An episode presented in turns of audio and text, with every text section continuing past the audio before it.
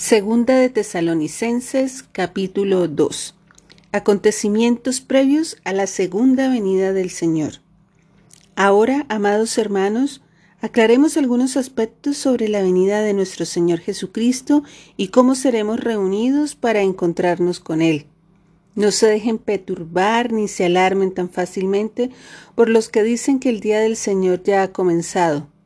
No les crean ni siquiera se afirman haber tenido una visión espiritual, una revelación o haber recibido una carta supuestamente de nosotros.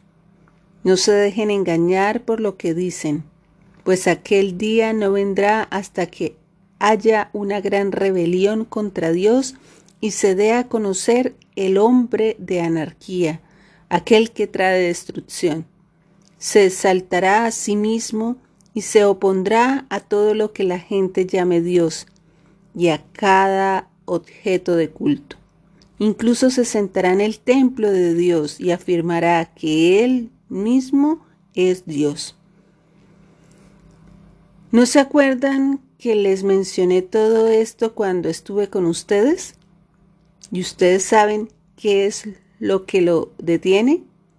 Porque solo puede darse a conocer cuando le llegue su momento. Pues esa anarquía ya está en marcha en forma secreta y permanece secreta hasta que el que la detiene se quite de en medio. Entonces el hombre de anarquía será dado a conocer, pero el Señor Jesús lo matará con el soplo de su boca y lo destruirá con el esplendor de su venida. Ese hombre vendrá a hacer la obra de Satanás con poder, señales y milagros falsos. Se valdrá de toda clase de mentiras malignas para engañar a los que van rumbo a la destrucción, porque se niegan a amar y a aceptar la verdad que los salvaría. Por lo tanto, Dios hará que ellos sean engañados en gran manera y creerán esas mentiras entonces serán condenados por deleitarse en la maldad en lugar de creer en la verdad. Los creyentes deben permanecer firmes. En cuanto a nosotros, no podemos más que agradecerle a Dios por ustedes, queridos hermanos, amados por el Señor.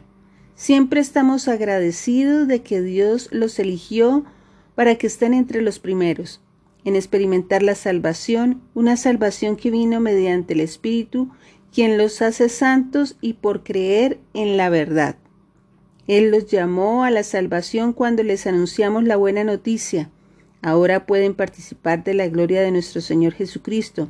Con todo esto en mente, amados hermanos, permanezcan firmes y sigan bien aferrados a las enseñanzas que les transmitimos, tanto en persona como por carta.